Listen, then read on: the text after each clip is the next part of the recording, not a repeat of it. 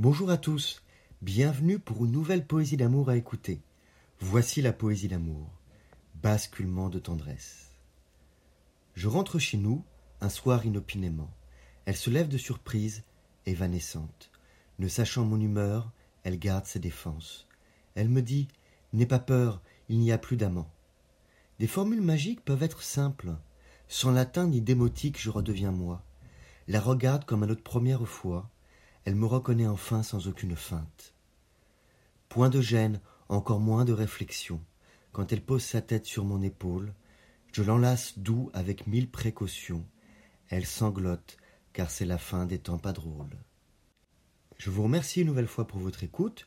Le texte est disponible comme d'habitude sur lescoursjulien.com. Je vous dis à bientôt pour une nouvelle poésie. Au revoir.